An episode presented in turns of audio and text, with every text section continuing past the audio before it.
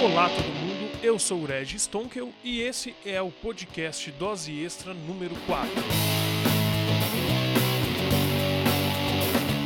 No episódio de hoje vamos falar sobre web estática. Vamos entender a diferença entre web estática e web dinâmica, que projetos podem ser migrados, quais projetos não é recomendado a migração para web estática. Vamos entender o que diabos é essa web estática nesse episódio. Claro, logo após os recadinhos aqui do blog.doseextra.com.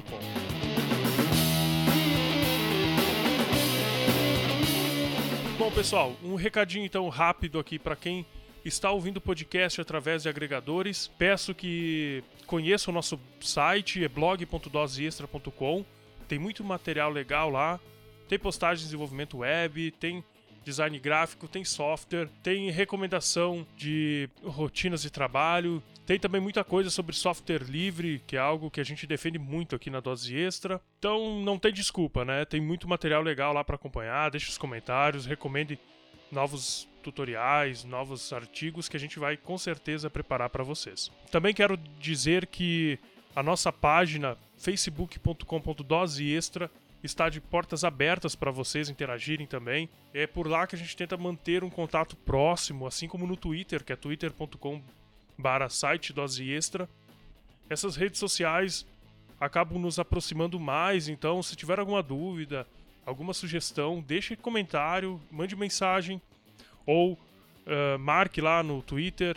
A gente está tentando manter o Twitter atualizado, é, não é coisa do nosso dia a dia, mas a gente sempre tenta responder as interações que existem por lá. Então não tem desculpa também, é só interagir que a gente responde. O meu Twitter é twitter.com tontonkel, vai estar no link aqui na descrição. Através desse Twitter também pode interagir comigo, pode recomendar pautas, recomendar assuntos novos para a gente comentar aqui. Alguns recadinhos rápidos então de eventos que estamos envolvidos. A Dose Extra está apoiando e ajudando na organização do evento Tia Linux 2017 de Porto Alegre. O evento vai ocorrer no dia 9 de dezembro de 2017, lá na Faculdade Senac, em Porto Alegre, claro. Vai ter bastante palestras legais sobre software livre. Eu mesmo estarei palestrando então sobre produção e edição de vídeos com softwares nativos do GNU Linux. Ou seja, quero mostrar para vocês que é possível, desde cortes pequenos até edições mais avançadas, só com softwares nativos. Então não esquece, dia 9 de dezembro, Faculdade Senac de Porto Alegre, evento Tia Linux de 2017. Outro recadinho rápido então, não deixe de acompanhar o canal no YouTube. O link vai estar na descrição. Nesse canal tem alguns tutoriais de desenvolvimento, a gente está começando esse canal no YouTube tem dicas e já tem também vídeos sobre web estática lá. Então, quiserem se inteirar um pouquinho mais sobre o assunto, acompanhe o canal no YouTube. Eu acho que é isso aí, uh, os recadinhos. Vamos para o episódio que está muito legal.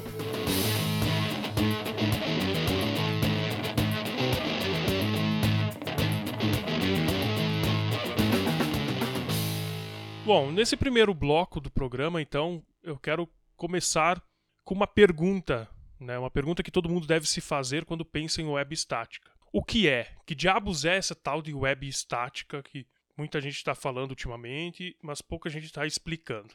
Bom, primeiramente, praticamente toda web para o cliente final é estática. Ou seja, que quando o nosso navegador abre um site, ele está baixando os arquivos HTML, CSS já processados e, digamos assim, já finalizados, ou seja, já é o produto final o que o desenvolvedor imaginava quando estava projetando esse site. Então, em termos de usabilidade, muda praticamente nada.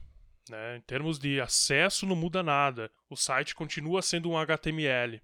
Né? Isso generalizando, é claro. O que muda de fato é no back-end. Ou seja, para o desenvolvedor. No caso da web estática, estamos falando que esse desenvolvedor está gerando já o arquivo final estático. Não estamos lidando com scripts, com loads, não estamos lidando com tabela, banco de dados no servidor. Apenas estamos colocando nesse servidor o arquivo estático, o arquivo já finalizado. Claro que existem várias maneiras de gerar esse arquivo.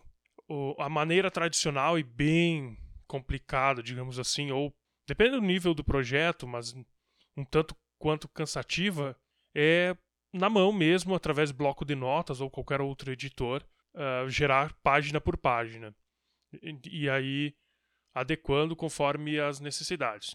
É uma das possibilidades. Mas a gente sabe muito bem que num projeto minimamente grande, seja um blog pessoal, seja um site da padaria da esquina, isso já se torna praticamente humanamente impossível de ser gerido, porque é, começa a ter a complexidade, é, chamadas de, vamos chamar assim, de partes de template em páginas diferentes que poderiam ser otimizadas utilizando o CMS ou qualquer outra linguagem de programação. Mas qual é a outra maneira então? A outra maneira é usar um gerador de sites ou até mesmo scripts, uh, scripts de determinadas linguagens. O próprio PHP pode ser usado como um gerador de site estático. Isso eu vou comentar um pouquinho mais para frente. Alguns geradores eles têm uma característica de se, uh, ficar muito semelhantes a CMS, mas eles não são CMS. Eles são geradores. A diferença é que esse gerador, vamos tomar como exemplo o Hugo, existem outros, ele vai, através de scripts nativos do seu back-end, facilitar a geração desses sites estáticos. Então, ele obedece um, uma sistemática de hierarquia e, e configuração, onde é possível, pelo menos, automatizar alguns processos. Digamos que no caso do Hugo, a gente tem determinadas regras para seguir e automatizar o máximo possível a geração desse site. Eu explico melhor isso no exemplo que eu tenho lá no canal no YouTube, um exemplo onde a gente começa o primeiro site com o Hugo. Então, digamos que essa é a proximidade com o CMS, que o CMS, vamos tomar como exemplo o WordPress, ele possui também uma hierarquia de arquivos e configurações que são projetadas para facilitar e simplificar a manutenção desse site. Tá, e qual é a principal diferença desse CMS para um gerador de site? O gerador de site, como já diz o nome, ele não é responsável por manutenções de conteúdo, ele não possui ferramentas gráficas para auxiliar na geração de conteúdo, na manutenção, instalação de plugins, nada. Ao contrário do CMS, que ele é um, como já diz o nome, né, um gerenciador de conteúdo, que é a principal utilidade dele. O CMS ele possui uma infraestrutura responsável pra, pelo gerenciamento desse conteúdo, seja uma tela de gerenciamento de posts, uma tela para editar as páginas criadas através de CMS, customizar informações do site, entre outras coisas. Ele é muito mais gráfico, digamos que é a interface gráfica do teu site. O gerador de site não, tu vai estar tá trabalhando com código, tu vai estar tá desenvolvendo template. A facilidade de de importar um template para o Hugo é muito grande, seguindo essas diretrizes.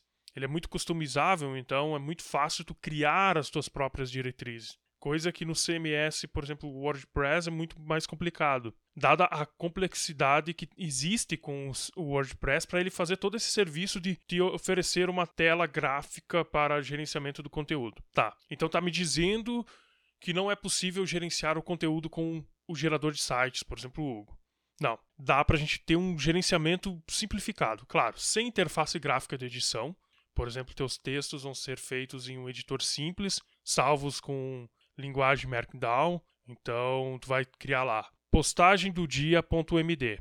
Dentro desse arquivo, então, tem algumas informações básicas. Isso que é legal no Google, entra a customização. Depois eu vou falar um pouquinho sobre como é o processo do blog .dose extra. Mas dentro desse arquivo, então, colocamos alguns parâmetros que são necessários e alguns que são customizáveis e tudo mais, mas alguns parâmetros são essenciais, por exemplo, título, descrição, data de publicação, categoria, se for o caso, entre outras coisas. Mas esses parâmetros, eles são colocados em forma de texto simples, seguindo a orientação do Hugo e junto com essas informações coloca o teu conteúdo, seguindo Markdown. No caso, tu vai escrever teu texto, seguindo... Tu pode simplesmente colocar em texto simples, né? Dependendo qual é a tua formatação no teu blog, mas tu vai seguir essa orientação do Markdown porque ele facilita na adição de imagens, edição de links, mas o Hugo aceita também o formato nativo, vamos falar assim. Estou usando aspas aqui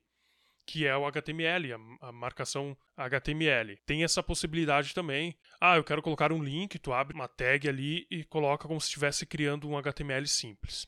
Não sei se ficou clara essa diferença para vocês. Resumindo, então, o CMS, no caso WordPress, ele vai estar constantemente gerando o site, né? gerando uma nova versão. Isso se você for utilizar cache. Se não, outra diferença gritante entre web estática e web dinâmica é que na web dinâmica em servidores, por exemplo, PHP ou até outras linguagens, digamos que por padrão o site ele não existe, né? Ele não, não tem o site final lá. Mas quando o usuário faz uma requisição para esse servidor, o servidor responde com esse site pronto. Ele vai estar teoricamente gerando a cada requisição um site novo. E isso em sites pequenos tu nem percebe tanto assim a queda em desempenho, mas quando a gente está falando de site com muitas requisições, pouca coisa faz muita diferença. Claro que eu acho, eu desconheço desenvolvedores que deixam um site mal otimizado, que simplesmente colocam PHP lá e não usem pelo menos alguma ferramenta de cache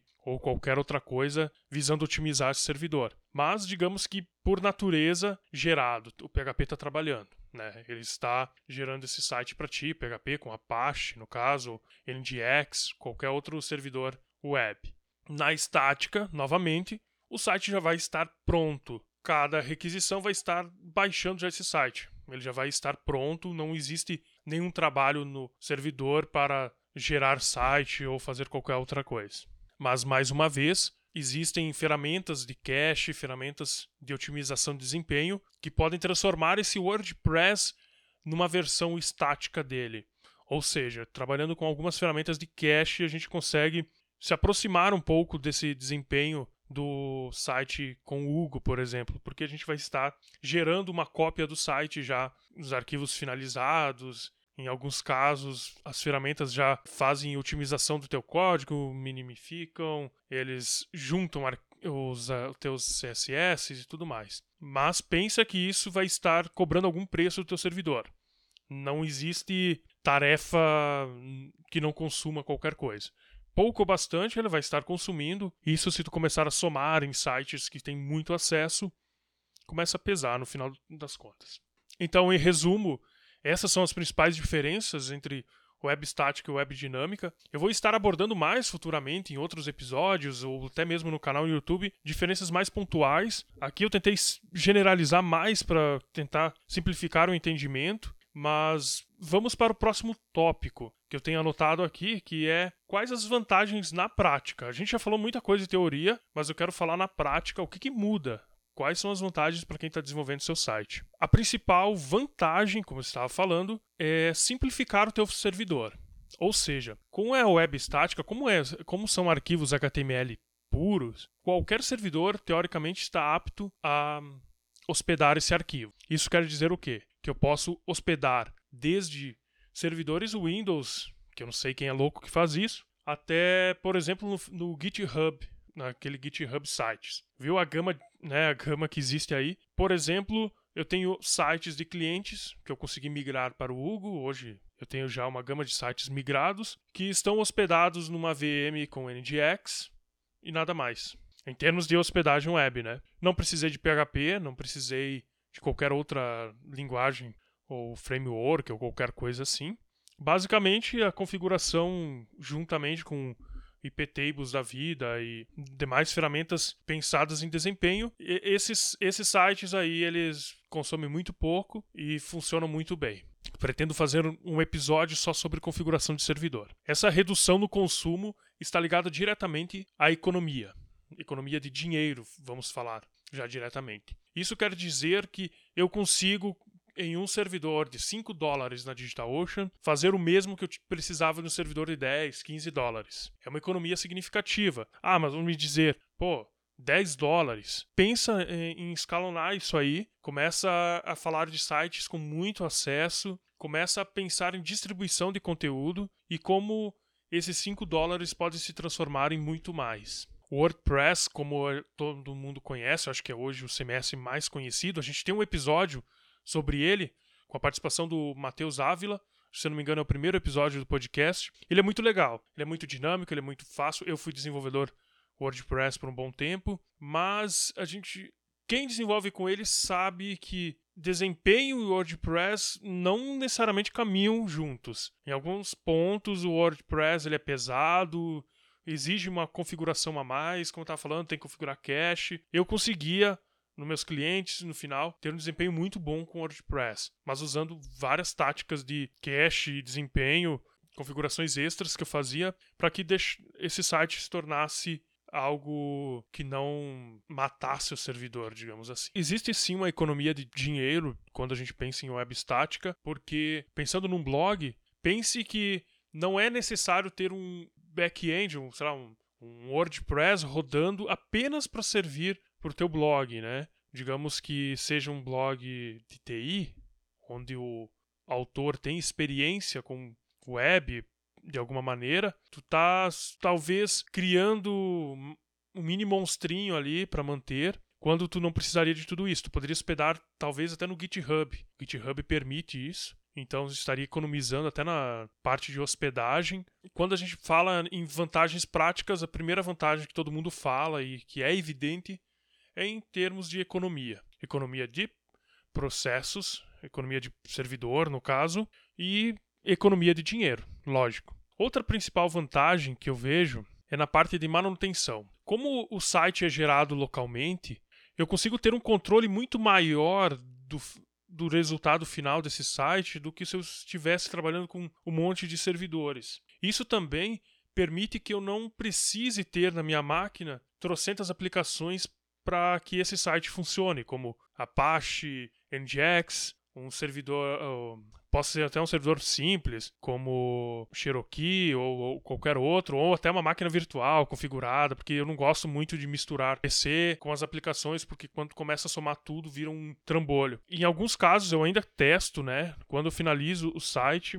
eu ainda testo, eu uso um, um container Docker com uh, servidor web e PHP para ter certeza só que o site está ok, mas eu consigo ter um controle muito maior já no momento que eu estou desenvolvendo, porque eu já estou vendo o resultado final, eu já consigo ter logs muito legais através da ferramenta do próprio Hugo, eu já identifico o problema, o que está acontecendo, já corrijo, eu percebo que o fluxo de trabalho melhorou bastante. Eu consigo entregar sites em menos tempo. E o processo de transformar um site em, com o Hugo ou qualquer outra ferramenta de web estática é muito simples. Basta seguir, seguir a hierarquia que existe e tu vai configurando, porque muito, uh, ah, um, ah, em termos de configuração de template, configuração de, de back-end, os conceitos são muito parecidos do que tu usa no WordPress, tu migra para o Hugo. Os loops, paginação e tudo mais é muito parecido, então é praticamente estou, vamos falar assim grosseiramente, traduzindo para a linguagem que o Hugo fala.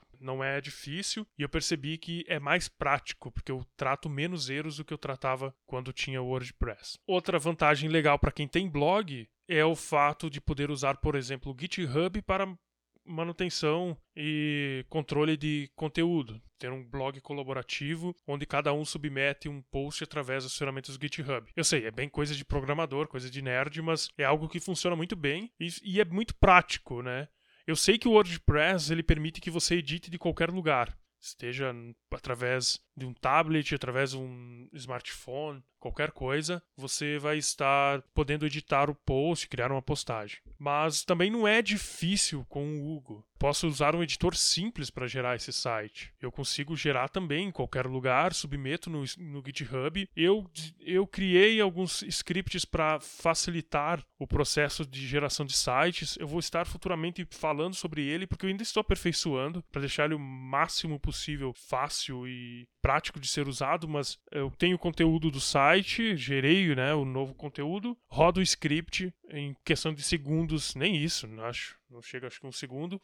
O site está hospedado novamente, né, ele vai estar atualizado, eu uso, uso a linha de comando para enviar o arquivo. Está minificado, já está otimizado e está no ar. Então, com a leve diferença que eu uso a minha máquina para gerar esse site, o resto é muito prático, muito parecido com com a mínima diferença que eu uso, por exemplo, o Gedit para gerar um artigo do site, eu consigo ter praticamente o mesmo a mesma praticidade que eu teria com o WordPress, né? Também não vejo tanta diferença assim, tanta dificuldade. Bom, agora a gente parte para um tópico muito mais polêmico que é: será que qualquer site pode ser migrado para o Hugo, por exemplo? Pode ser migrado para o site estático? A resposta é clara, é não, porque existem desvantagens. A principal desvantagem que todo mundo fala, tu vai no fórum lá do, do Google ou qualquer outro gerador de site estático, é a questão de formulários de contato. Né? Então, formulários que naturalmente dependem praticamente de PHP ou de Ajax, eles não vão funcionar no, com HTML puro, lógico, né? Existem maneiras de contornar isso sem precisar acrescentar nenhum código extra no teu site. Código extra que eu digo é código PHP, código de qualquer outra linguagem. A principal forma de contornar isso é usar um servidor externo de formulário. Tem várias empresas que fornecem isso. Eu uso um que eu mesmo desenvolvi, na verdade é muito simples, né? Eu desenvolvi um, um serviço que talvez em breve eu vou estar fornecendo para terceiros também, mas que ele faz esse tratamento formulário, que é muito simples e que não precisa ser adicionado no site local nada além do, do que é o HTML, do que é o, o CSS, o que é nativo. Claro que também existe a possibilidade de adicionar somente o PHP e manter controle de versões ali. Teu site ainda vai estar muito à frente em termos de desempenho que qualquer outro site dinâmico, mas tu vai ter essa questão que tu vai ter que estar mesmo assim rodando PHP. Também não é o bicho, né? Porque hoje qualquer servidor de hospedagem possui pelo menos o PHP. Outra principal desvantagem é esqueça conteúdo dinâmico, requisições em bancos de dados, buscas. Existem maneiras de contornar isso. Eu ainda estou trabalhando porque eu uso o blog.dose extra como eterno laboratório para essas questões. Então, para testar coisas novas ali, eu sempre estou usando primeiro no blog.dose extra, depois, se der certo, eu aplico nos clientes. Em buscas, eu estou usando hoje no blog as próprias buscas do Google. Então, quando clica em buscar, ele vai redirecionar para a página do Google. Estou estudando para criar soluções nativas usando JavaScript, usando uma outra maneira, digamos, de gerar essa indexação, mas é uma desvantagem já de cara que em alguns sites pode ser que não, se, não faça falta, em alguns sites muito grandes que têm um número muito alto de pesquisas pode ser que seja o fator de não migração. Existem talvez desvantagens menores que podem em alguns casos ser ou não problemáticas, talvez eh, em alguns casos falte essa, essa falta da, da ferramenta gráfica para edição de post, para gerenciamento de conteúdo, seja problemático quando a gente fala de clientes. Quando a gente fala de um, pro, de um projeto que, que poderia ser implementado com ganhos significativos, mas que, dado ao fato que esse cliente vai estar gerando conteúdo, vai estar mantendo um blog, talvez seja um pouquinho complicado tanto de ensinar ele a usar um TXT, como gerar essa rotina aí de gerar o site. Talvez não, né, assim, é, é difícil tu pensar num cenário assim que, que isso não seja um problema. Então é uma desvantagem, sim. Eu acho que quem está com a web estática está entendendo isso, essa dificuldade em gerar conteúdo, porque uma vez que não tem interface gráfica, gera uma dificulta, né, para quem é quem não é inteirado com tecnologia. Existem soluções para isso soluções pagas, soluções gratuitas que visam eh, facilitar isso. Só que no meu caso eu não implemento no blog Dose Extra porque né, não faz sentido, que como eu tenho um conhecimento sobre o que eu estou fazendo ali, para mim é tranquilo. E, mas em alguns casos é interessante. E daí fica aquela pergunta, né? Se um site, qualquer site pode ser migrado, qualquer site pode ser 100% estático. Novamente, é não tem que estudar casos e casos. Tem sites que podem ser migrados, até deveriam, porque são sites que às vezes estão com consultas em bancos de dados, consultas que não precisariam nem existir, coisas que poderiam ser facilmente contornadas com um pouquinho de esforço ali, usando recursos que consomem menos do servidor, mas tem sites que possuem necessidades que estão além do que uma web estática pode fornecer. Agora, então, quero só finalizar contando um pouquinho como é o workflow aqui do blog.dose extra, que é a minha eterna cobaia em termos de configurações e tudo mais. Hoje ele tem podcast, tem duas categorias de podcast, tem postagens, tem feed, tem a pesquisa que eu uso a pesquisa do Google, tem comentários. Ele está praticamente a mesma configuração do que estava no WordPress, com a diferença que é estático e está consumindo muito menos. O blog.dose extra, ele, o template dele tinha sido projetado quando a gente desenvolveu para o WordPress, então eu fiz adaptação, eu migrei ele, não foi difícil de migrar. Ainda às vezes eu corrijo alguns bugs ou acrescento coisas, muda um pouquinho de CSS, tudo mais. Então, tá em constante evolução, mas não foi difícil de migrar ele, porque a gente apostou muito num template, num site muito leve, sem muita coisa. Então, é um site limpo, tem pouca imagem, é, a, ideia é, é, a ideia é que ele seja um site mais simples, um site leve e que funcione muito bem em celulares e computadores. Eu crio a postagem com um editor de texto, seja o Gedit do, do Linux, seja o Atom, seja qualquer outro. É muito simples. Eu, eu tenho, eu tenho um, um modelinho salvo que eu sei daí ah, essas informações. Na verdade, possuo dois modelos, que um é para quando é podcast e um é quando é postagem simples. Então eu uso os parâmetros lá. Os parâmetros são muito legais no Hugo porque tu consegue definir muita coisa, qualquer coisa. Então, nesse arquivinho aí tu coloca, ah, parâmetro nome do autor. Beleza. Coloca o nome do autor. Parâmetro imagem do autor. Então já tem o link dessa imagem, então eu não preciso estar tá usando o servidor interno. Eu posso, posso linkar com uma imagem de qualquer site da internet, se for o caso. E crio essa postagem, coloco lá na pasta de conteúdo, que são artigos, conteúdos que são podcasts, separo isso lá dentro. Depois ele vai virar categoria quando eu gero o site. Nas configurações do site também tem alguns parâmetros que eu posso definir que são globais, e aí entra até os endereços de redes sociais, de, de feed, de podcast, entra também questão de uh, codificação, qual é, qual é a linguagem principal desse site, eu posso trabalhar com, tra com sites multilinguagem também através dessas configurações, e tem o o template, né, no caso o tema, como é chamado, é, eu posso ter mais do que um, como se fosse um WordPress, eu crio a pastinha lá dentro de temas, posso fazer quantos eu quero. Claro que eu só tenho um, né, não tenho por que ter arquivos duplicados, uh, ter arquivos desnecessários, mas dentro desse tema também, essa hierarquia, a gente tem uma divisão muito legal, eu acho muito didática, porque parece que é um. Parece não, é um inglês falado, então eh, tu consegue enxergar a lógica dessa estrutura. Então tu separa, daí também entra a customização, tu pode customizar da maneira que for. Eu tenho o meu padrão de customização, que eu separo as partes principais em um lugar e cada página com seu com seu conteúdo em outra e tem, e tem como enxergar isso de forma muito fácil. Finalizado a adição do conteúdo, crio a capa no GIMP, faço o que tem que ser feito e então uso o meu script. É um shell script básico, eu uso o Gulp para minimificar o HTML e o CSS, uso o Hugo, né, uma linha de comando para gerar uma pasta determinada, minimifico todo o HTML, jogo para outra pasta. Deixa eu lembrar, o próprio script roda o comando que faz o upload do site, então, questão de segundos, o site está no ar de novo, praticamente nem tem diferença aí. O cliente nem percebe que o, que o site foi atualizado. Vou deixar alguns links na postagem de sites exemplos que hoje utilizam web estática. Tem, eu vou deixar alguns links de clientes também que eu acabei migrando, que hoje te, teve um ganho muito bom de desempenho ainda estão em constante atualizações, então, claro que uh, vai ter melhorias futuras. É a ideia, né? Que sempre que apareça algo bom e algo que funcione, que seja implementado. Eu acho que é isso sobre web estática. Pretendo fazer mais conteúdo no futuro. Quero também falar sobre web dinâmica, não quer dizer que eu abandonei a web com PHP, web com WordPress, é, pelo contrário, mas é legal que as pessoas conheçam essa alternativa e vejam que também é simples produzir algo saindo do padrão. Eu quero que as pessoas conheçam essas alternativas legais que estão surgindo e que tentem, né? Façam um, estudo aí para ver se não se aplica no seu projeto, se não é algo legal, algo interessante.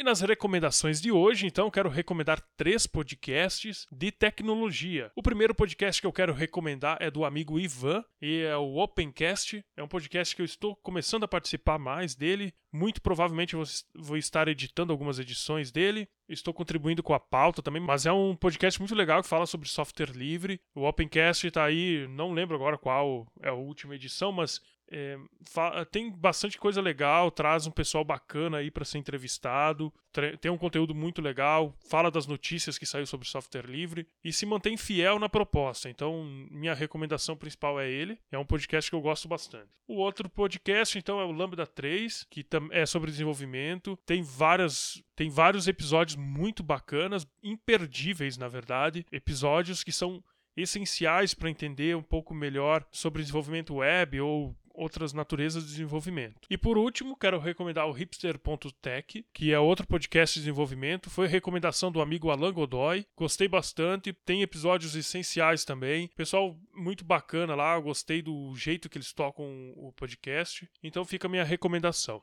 E claro, quero deixar também recomendação de postagem do blog. No caso, quero deixar como recomendação a última postagem do blog até o momento, que são alternativas ao Photoshop. Nesta postagem estão listados as principais alternativas grátis e as que são pagas, mas são baratas, digamos assim, ao Adobe Photoshop. Qual que é o intuito dessa postagem? É mostrar que às vezes para alguma edição simples, alguma coisa mais do dia a dia, tu não precisa recorrer ao crack ou pagar o valor da licença em casos onde é possível solucionar com o GIMP, por exemplo. Eu utilizo o GIMP para fazer as postagens da capa dos podcasts e dos, e dos posts. E também usei para fazer o material de divulgação do Tia Linux de Porto Alegre. Então, é possível sim viver sem o Photoshop. Mas a gente aqui na empresa, claro que tem ele em algumas máquinas para o pessoal que precisa dele. Bom, então é isso aí. Agradeço a quem ouviu até aqui. Forte abraço, valeu, até mais.